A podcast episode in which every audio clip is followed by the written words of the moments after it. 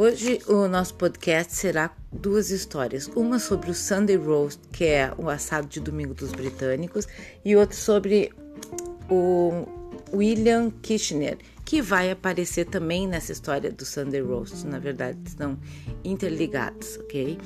Então, assim como o churrasco é aqui para os gaúchos, né? O Sunday Roast, esse assado de domingo, ele é para os britânicos. O assado de domingo é uma tradição em todo o Reino Unido. Hoje, como em algumas centenas de anos, né, ele ficou tão popular que saiu da mesa de jantar da família para bares e pubs da Inglaterra. É um prato da culinária britânica tradicionalmente constituído de uma carne assada, normalmente o rosbife, acompanhado de Yorkshire pudim, batatas assadas, vegetais cozidos e gravy, que é conhecido como um molho castanho, que é preparado com suco e a gordura da carne vermelha que ficou no fundo da assadeira depois de assada. Os ingleses amam devido à ancestralidade de carne bovina, e o rosbife era comido com tanta frequência por eles que os franceses no século XVIII começavam, começaram a chamá-los de rosbifes. A origem do Sunday Roast ganhou destaque durante o reinado de Henrique VII em 1485. Sua guarda real comia tanta carne, tanto assado, todos os domingos depois da igreja. E em 1871, William Kitchener, o autor de Auspicious Revivals or the Cook's Oracle, que é o oráculo do cozinheiro, ele recomendou comer 6 libras de carne por semana como parte de uma dieta saudável e recomendou também 4 libras e meia de pão e 1 litro de cerveja todos os dias. Talvez por isso os, os ingleses adoram, né, cerveja, assim, porque pela recomendação de 1871 já era para tomar um litro por dia. O, par, uh, o parceiro para o assado era e ainda é um pudim de, de Yorkshire. O pudim não era servido junto com a carne, como é, como é servido hoje, né? Em vez disso, era um prato inicial servido com muito molho.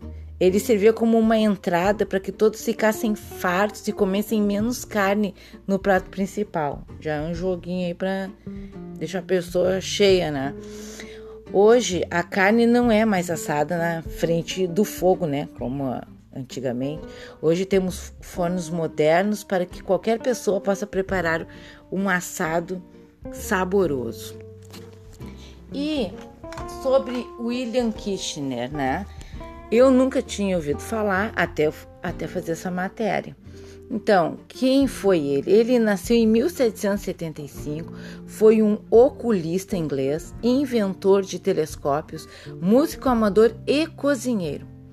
Era, é, era considerado assim, tipo um chefe celebridade.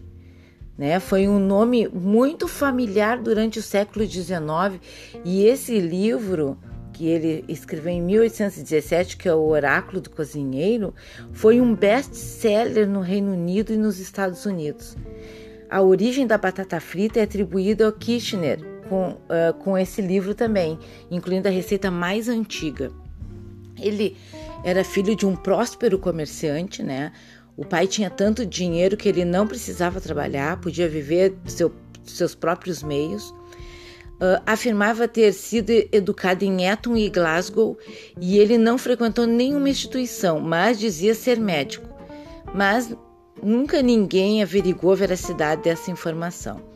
Ele se casou, se separou, teve um filho ilegítimo, mas que ele reconheceu e financiou.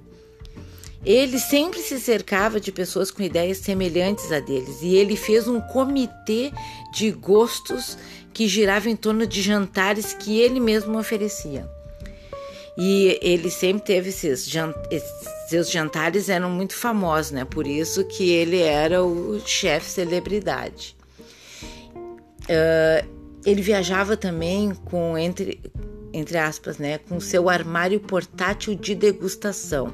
Era um armário dobrável que continha suas receitas de mostardas e molhos, e ele também foi criador do molho Hall Hall, que eu não sabia o que era o molho Hall Hall, fui dar uma procurada, aí eu vi que ele Esse molho contém vinho do Porto, vinagre, salsa, pepinos em conserva, nozes, mostarda inglesa, ketchup, cogumelo e uma base de carne, farinha e manteiga.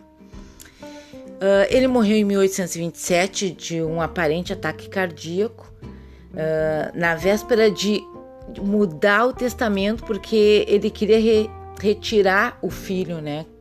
Ele decidiu que o filho não merecia mais seu legado.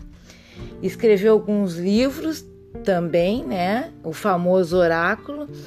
E esse uh, oráculo do cozinheiro, ele fala sobre a arte de compor sopas, molhos e essências aromatizantes. Tem 600 receitas, resultado de experimentos reais instituídos na cozinha de um médico, que na verdade era o que ele se intitulava.